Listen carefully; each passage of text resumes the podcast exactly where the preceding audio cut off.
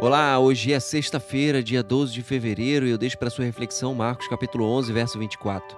Portanto, eu lhes digo: tudo que vocês pedirem em oração, creiam que já o receberam e assim lhes sucederá. Qual o seu maior desejo?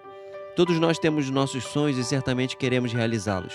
Jesus diz para nós que se pedirmos é para crer que já recebemos, porque assim iria acontecer, mas às vezes não acontece. E por que não acontece?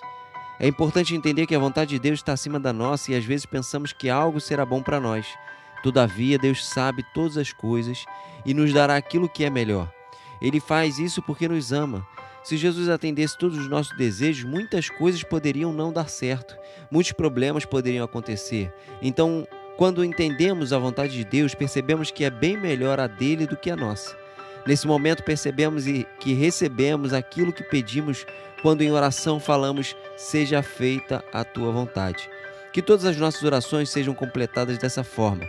Só assim poderemos alinhar nossos sonhos com aquilo que Deus quer para nós. E aí sim será muito bom para nós. Que Deus te abençoe nessa sexta-feira e um abraço.